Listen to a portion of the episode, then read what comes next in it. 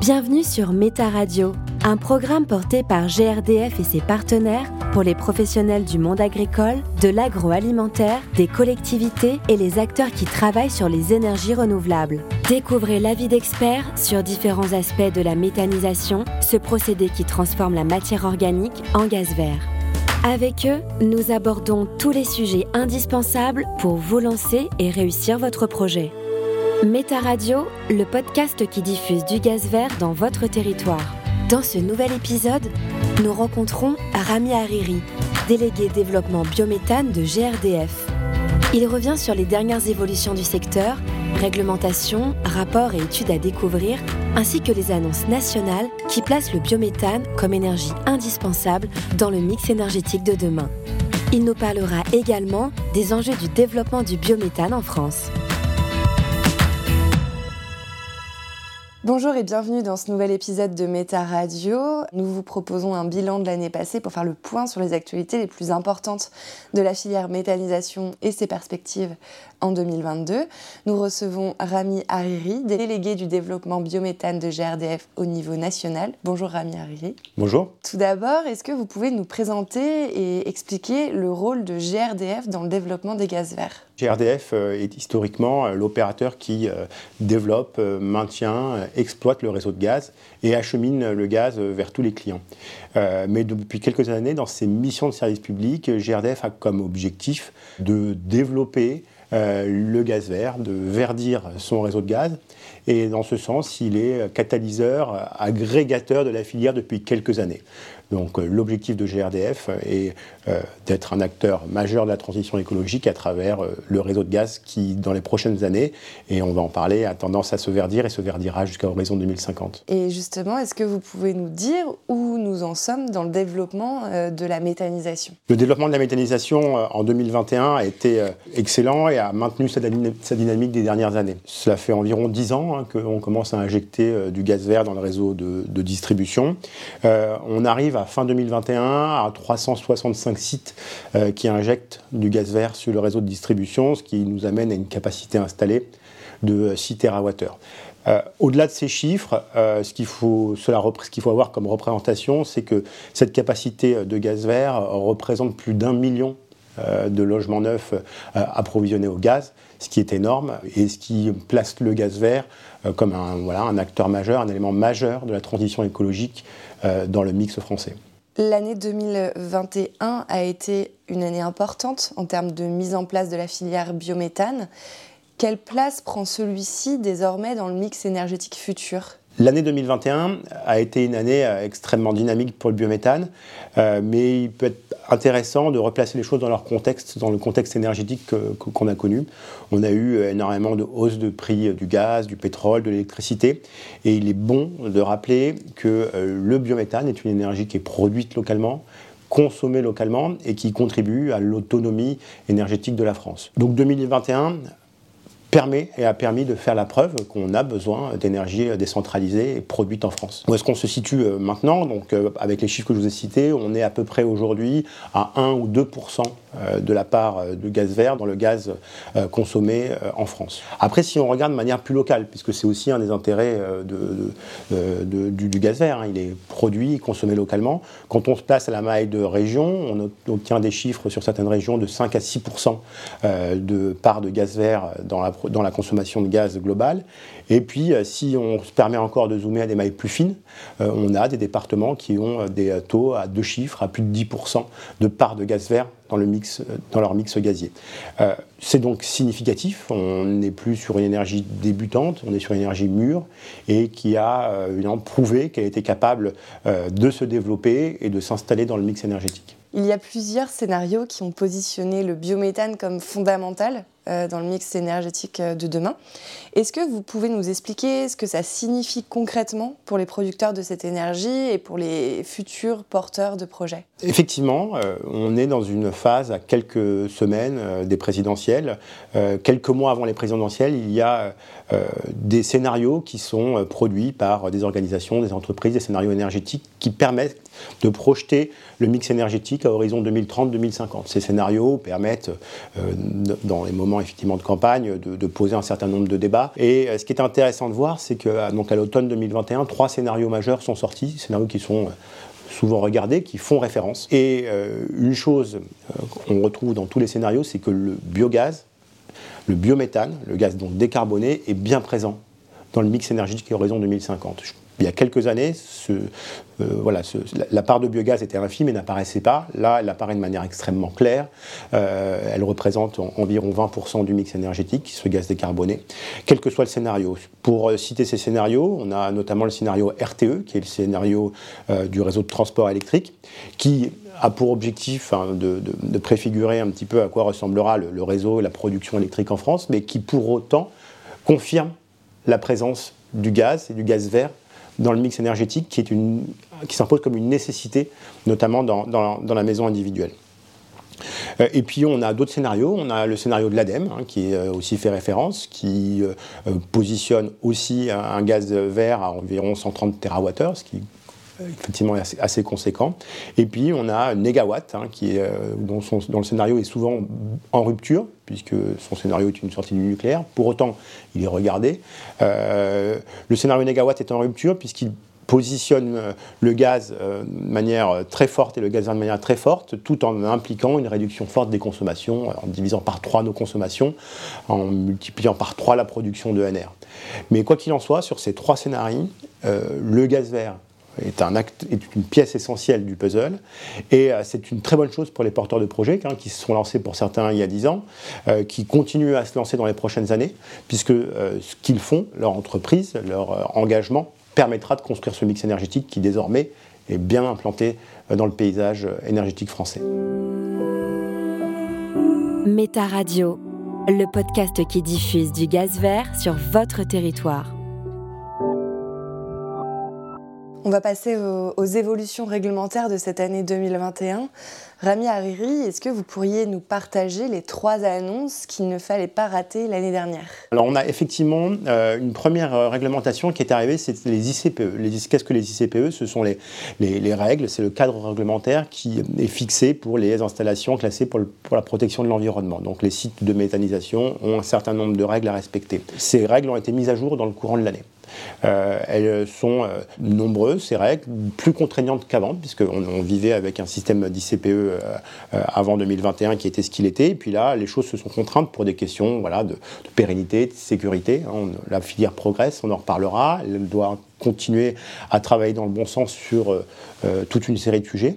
Un site de méthanisation, il est bon de le rappeler, c'est pas simplement euh, des panneaux photovoltaïques posés sur un toit, c'est la gestion d'intrants, la gestion du digestat, la production d'énergie, il y a des câbles électriques, enfin voilà, c'est un site compliqué à gérer. Et ces nouvelles ICPE sont venues voilà, mettre un cadre un peu plus fort, ce qui est bien, ce qui est bon, parce que ça permet de pérenniser les choses, pérenniser la filière, qui avait besoin de se structurer.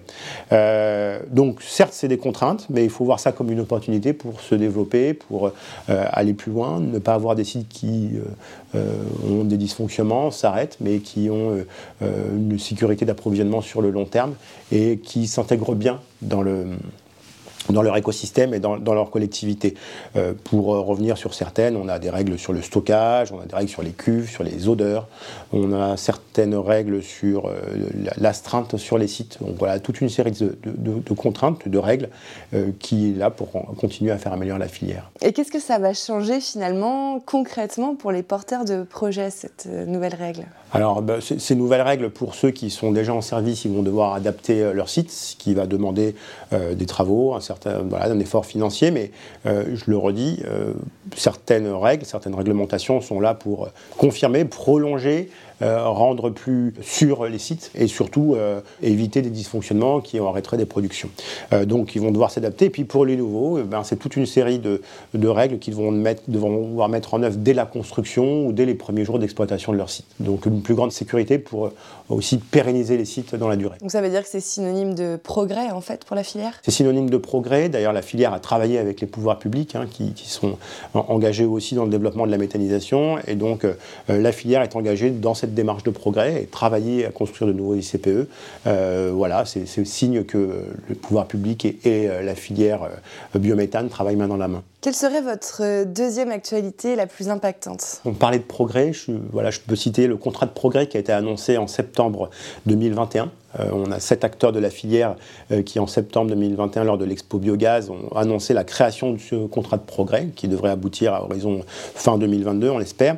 Euh, l'objectif, il est de créer une charte, une charte d'engagement sur lesquelles les exploitants, les producteurs de biométhane s'engageraient sur cinq Hein. on peut les citer sécurité des sites, sur la performance environnementale, sur la communication et l'intégration des sites dans leur environnement sur leur performance technique et sur le volet économie circulaire. Donc sur tous ces enjeux-là, l'objectif, est de dire que euh, le producteur s'engage chaque année sur un ou deux items pour montrer qu'il progresse. Voilà. Il ne faut pas attendre qu'il y ait des problèmes, des dysfonctionnements pour euh, progresser. Et tout au long de la vie et tout au long de l'exploitation, euh, il travaillera à s'engager à un certain nombre d'items pour euh, continuer à progresser et ne pas laisser voilà, les sites et les problèmes s'installer dans la durée. Et en quoi c'est une bonne nouvelle pour le porteur de projet? Ah bah, C'est une bonne nouvelle parce qu'à à travers ce, ce, type de contrat, justement, on fiabilise les installations faut bien avoir en tête qu'effectivement, ce sont des installations qui ont un investissement. Donc,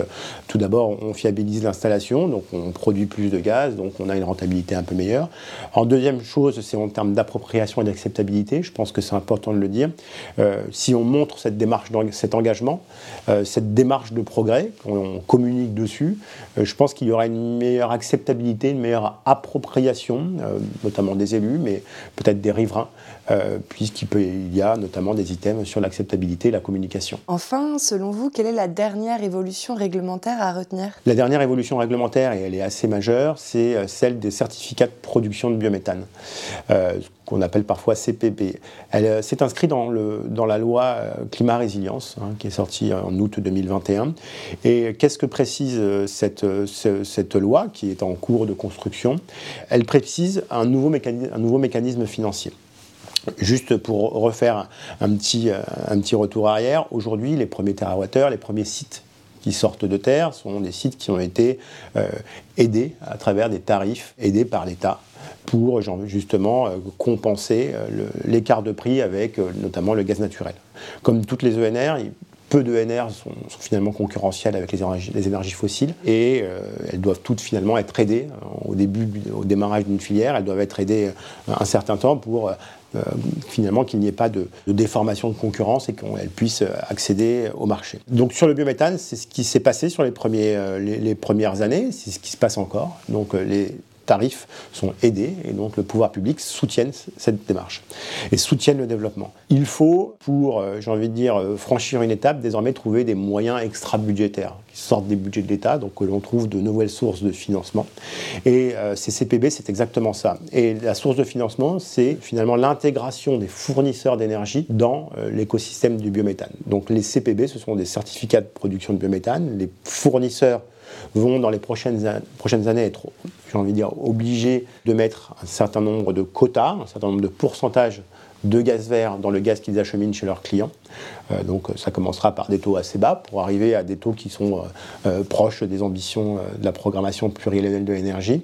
Et finalement, deux méthodes pour les fournisseurs. Soit ils produisent eux-mêmes le biométhane, donc ça va les inciter à investir dans de la production, soit ils se fournissent sur des marchés. Donc on passe d'un système soutenu à un système de marché où l'offre et la demande vont se rencontrer, ce qui permettra de faire sortir, on l'espère, de nombreux sites de méthanisation. Et pour les producteurs, c'est une source euh, complémentaire de revenus Au-delà d'une source complémentaire de revenus, hein, le biométhane est une source complémentaire de revenus, mais ça leur permet de confirmer euh, ce qu'ils pouvaient avoir comme projet, de confirmer leur business plan, d'avoir de la visibilité et de se dire euh, on va être soutenu par des tiers et la filière va encore continuer à grossir et se structurer. Donc c'est une source de revenus, c'est de l'investissement supplémentaire qui arrive sur le marché et c'est bon signe pour l'atteinte de nos objectifs de transition écologique.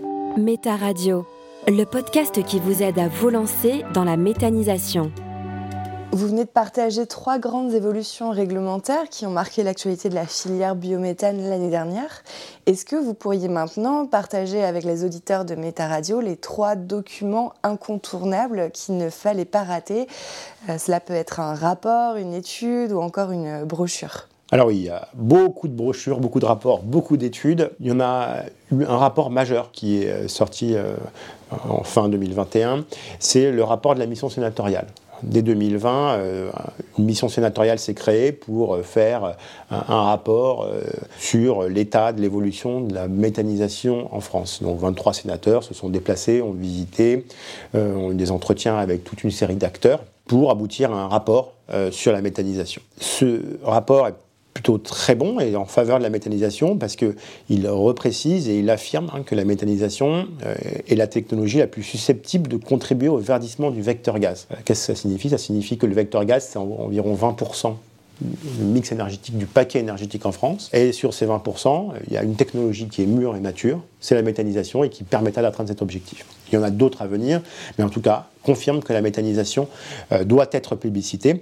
Donc euh, on, se félicite hein, des conclusions de, cette mission sénatoriale qui consacre un modèle biométhane à la française, qui le confirme, mais qui apporte toute une série de propositions. C'est ça qui est intéressant, puisqu'ils ont formulé 61 propositions pour continuer, on en a parlé sur les démarches de progrès, continuer à améliorer, à rendre de plus en plus vertueuses les sites de méthanisation, à mieux communiquer dessus, à avoir des, un dispositif réglementaire plus simple. Sur ces 61 propositions, pour faire euh, un petit point dessus, il y en a environ la moitié euh, qui correspondent à des sujets réglementaires ou d'organisation de l'État. Donc, euh, bon, on espère que ces choses-là évolueront. En tout cas, ils préconisent un certain nombre de règles et de manières de fonctionner. ce qui est bien, c'est qu'on en a environ un quart qui sont déjà mises en place ou en cours d'être mises en place. Donc, ça veut dire que finalement, les, actions, les options prises euh, par les acteurs euh, du biométhane euh, vont dans le bon sens. Et puis, il y a toute une série d'actions qu'il faut commencer à regarder de plus près. Pour regarder un peu plus dans le détail, en citer certaines, on a des sujets sur la simplification réglementaire, puisque c'est vrai que la réglementation est parfois compliquée, et puis qu'on ajoute et on adosse beaucoup, beaucoup de textes entre eux, et ça peut rendre la lecture assez complexe. On a le fait de mieux communiquer aux maires, aux élus, pour que les élus comprennent mieux ce qu'est la méthanisation. On a aussi des choses extrêmement techniques sur les cives. On a cette préconisation euh, qui va aboutir en 2022 sur la réfaction, c'est-à-dire la réduction du coût du raccordement, qui permet encore de favoriser euh, le développement des sites de méthanisation. En résumé, euh, une bonne nouvelle parce que ça assoit la méthanisation, ça la confirme encore une fois, et puis toute une série d'actions qui, on l'espère, les prochaines années vont nous permettre euh, de construire une méthanisation, euh, un modèle de méthanisation à la française. Et dans ce rapport, certains problèmes euh, dans la filière ont aussi été mis en avant. On a évidemment les problèmes de sécurité qui sont, qui sont notamment mis en avant. On a d'autres problèmes, comme toute filière, on doit s'améliorer. ce qu'on peut dire, c'est que ça reste une filière extrêmement jeune, puisqu'elle a quelques années, que l'on doit s'expertiser. les incidents augmente avec le nombre de sites, mais ramener euh, au nombre de sites, ils ont plutôt tendance à baisser. Pour autant, un incident reste un incident, quelle que soit sa gravité, hein, puisqu'il y en a de nombreux, qui sont, nombreux incidents qui sont réputés peu significatifs. Pour autant, il faut continuer à travailler. Donc, euh, oui, il y en a, oui, la filière travaille. On a cité Calimeta, on a cité le contrat Progrès. On peut même citer euh, au sein de l'AMF, c'est-à-dire l'Association des agriculteurs méthaniseurs de France, euh, on peut citer euh, leur charte qui eux aussi engage tous leurs adhérents à progresser et à répondre à un certain nombre de critères pour vérifier la sécurité des sites. Donc on est plutôt optimiste sur ce plan-là. Quelle serait la deuxième étude que vous recommanderiez à des porteurs de projets en méthanisation ou des personnes qui s'intéressent au gaz vert? Alors, euh, pour en citer une autre, on peut citer euh, le guide de AILE, hein, de l'Association d'initiatives locales pour l'énergie et l'environnement, qui est situé sur l'ouest de la France. Euh, alors ce guide, euh, comme il en existe plein d'autres, mais en tout cas celui-là est intéressant, il met en avant l'intérêt euh, de la concertation avec les élus et comment s'y prendre. effectivement, quand les sites, quand les porteurs de projets commencent à avancer sur leurs idées, sur leurs projets, ils ont parfois du mal à entreprendre la première pas de concertation vers les élus. Et finalement, le projet et euh, les élus découvrent le projet au moment des premiers arrêtés administratifs. Or, ce que préconise ce guide, c'est qu'il est important de concerter bien en amont du projet, bien en amont des premiers actes administratifs, euh, mais aussi de continuer à maintenir de la visibilité, de la transparence pendant et après la mise en service tout au long de l'exploitation du site. Ça, c'est extrêmement important parce que finalement, on se rend compte que les élus, le conseil municipal, lorsqu'un site s'installe euh, sur une commune, ont un rôle majeur pour l'appropriation. Donc euh, les tenir à l'écart n'est pas la bonne solution et ce guide permet de donner un petit peu les bonnes pratiques qui ont pu être observées sur, euh, sur ce sujet-là. Un dernier document à nous présenter peut-être? Oui, alors un dernier qui est intéressant, c'est, et là encore, qui parle encore d'appropriation ce qui prouve et qui montre que la filière veut avancer en concertation euh, avec tout son écosystème, avec les collectivités dans lesquelles il s'implante. C'est euh, celui, un guide réalisé euh, par le, CAUE 77, c'est le Conseil d'architecture et d'urbanisme d'environnement de Seine-et-Marne. ils ont réalisé un appel à projet auprès de cabinets d'architectes et d'urbanisme pour mieux intégrer les sites de méthanisation dans le paysage. donc il y a eu de mémoire plus d'une dizaine de cabinets qui ont pu répondre, qui ont proposé des modes opératoires, des guides d'insertion paysagère avec, euh, avec euh, trois, trois cabinets, trois, trois, trois lauréats. Au sein euh, du jury, il y avait le département, le syndicat d'énergie, le monde agricole, la filière agricole locale, et ça a donné lieu à un guide d'intégration paysagère, ce qui prouve et qui met encore en avant que c'est bien, bien en amont du projet, qu'il faut penser à ces choses-là, et c'est encore un exemple, une bonne pratique sur l'appropriation et l'intégration euh, d'un site de méthanisation à, tout son écosystème local. Méta Radio, le podcast qui diffuse du gaz vert sur votre territoire. Pour terminer cet épisode, en quelques mots, on va s'intéresser à 2022. Selon vous, quels vont être les enjeux importants à venir? Alors en 2022, euh, on a deux enjeux majeurs. Le premier, euh, très macro, très programmation pluriannuelle de l'énergie, c'est la stratégie euh, française pour l'énergie et le climat. C'est euh, cette grande concertation des énergéticiens, des opérateurs de réseau sur la projection du mix énergétique, de la production d'énergie en France, de la consommation d'énergie en France, de tout ce qui touche à l'énergie et au climat, qui aboutira à cette fameuse programmation pluriannuelle de l'énergie, c'est-à-dire qui va permettre de mettre les grandes séquences à horizon 2028, 2033 et puis probablement au-delà, euh, de la production d'énergie en France. Donc on retrouve toutes les ENR, toute la production évidemment euh, nucléaire, ENR-ELEC, et puis euh, bien sûr le gaz. Ce qui est important d'avoir en tête, c'est que sur la précédente programmation pluriannuelle de l'énergie, qui fixe les grands objectifs de la France en termes d'énergie, le biométhane est au rendez-vous des objectifs. C'est une des seules filières qui est au rendez-vous et qui va même dépasser ses objectifs. Donc ce qui est important, sans rentrer dans une, avalanche de chiffres, et d'ailleurs beaucoup de rapports en ce moment aux communications sortent là-dessus, il est important euh, bah, de ramener les chiffres de la prochaine programmation pluriannuelle de l'énergie euh, en suivant la tendance actuelle. C'est-à-dire que là, on sait qu'on va atteindre et dépasser. Et donc le but, il est euh, de confirmer cette tendance. C'est important de l'avoir inscrite dans la programmation pluriannuelle de l'énergie parce que finalement, ça correspond à la stratégie, ça correspond au soutien, à l'investissement des pouvoirs publics dessus. Et euh, puis ça grave dans le marbre euh, des engagements. Et on sait qu'un État a envie de, respecter ses engagements. Donc autant les revoir à la hausse. Et puis il y a un deuxième enjeu important dans cette année 2022, c'est le sujet des biodéchets. Il faut bien avoir en tête que le gisement euh, du biométhane, c'est toute la matière biodégradable. Euh, donc on a évidemment euh, les déchets, les coproduits issus de l'agriculture, mais on a un gisement qui est celui des biodéchets, qui n'est pas le plus important, mais qui est tout de même significatif. À horizon 2024, le 1er janvier 2024, nous devrons tous euh, trier nos biodéchets. Euh, je pense qu'aujourd'hui, les pouvoirs publics, les collectivités sont encore très loin euh, de pouvoir répondre à cette obligation réglementaire à horizon 2024. Et moi, j'ai la conviction que 2022-2023 va marquer un tournant, puisqu'il ne reste plus que deux ans pour mettre en place tout ce tri, toute cette collecte.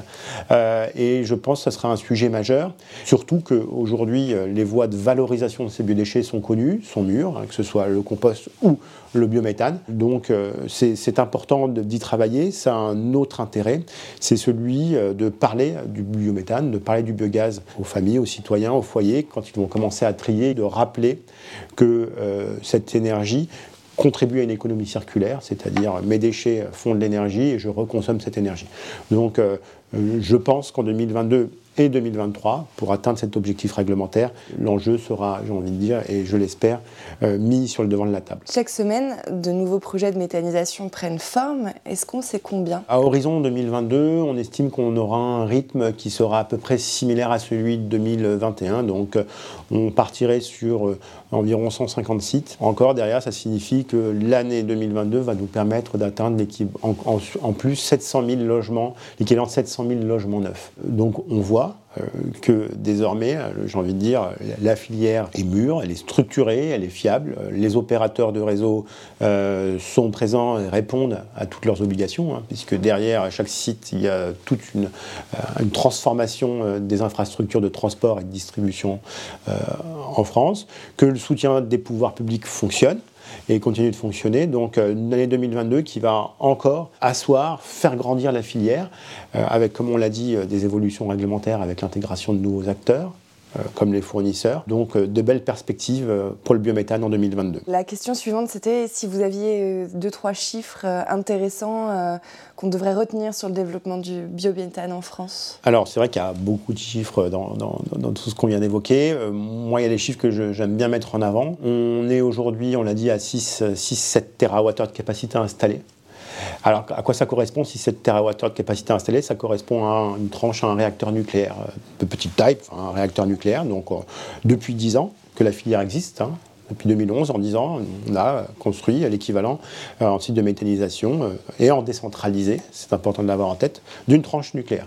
À horizon 2023, on, en aura deux. Donc c'est un rythme extrêmement fort et puis euh, ça permet de rendre les choses concrètes hein, quand on voit la difficulté qu'on peut avoir à sortir de nouvelles centrales nucléaires. Donc ça c'est un chiffre qui est important. Et puis en 2021, si on raisonne en, tonnes de CO2 évitées, euh, on peut dire que le biométhane a atteint euh, l'équivalent de la consommation de Nantes et de Lille par an en tonnes de CO2 évitées, ce qui euh, voilà, prouve que petit à petit, le chemin de la transition écologique horizon 2030-2050 est atteint et sera atteint grâce au gaz vert. Que souhaitez-vous aux porteurs de projets pour cette année 2022 Tout simplement plein de réussite. C'est vrai que c'est des belles entreprises, leur dire que, que finalement euh, la filière a montré qu'elle existait. On l'espère dans les futures programmations pluriannuelles de l'énergie, le biométhane sera bien présent. Donc leur entreprise, euh, qui n'est pas évidente, hein, puisque c'est la construction de sites de méthanisation, je leur souhaite plein de réussite parce qu'il y a souvent beaucoup, beaucoup d'embûches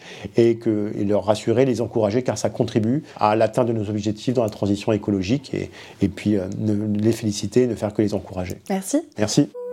Vous écoutiez Méta Radio, le podcast qui diffuse du gaz vert sur votre territoire. Retrouvez toutes les autres thématiques pour en savoir plus sur les projets de méthanisation sur le site projet-méthanisation.grdf.fr. Merci de votre écoute.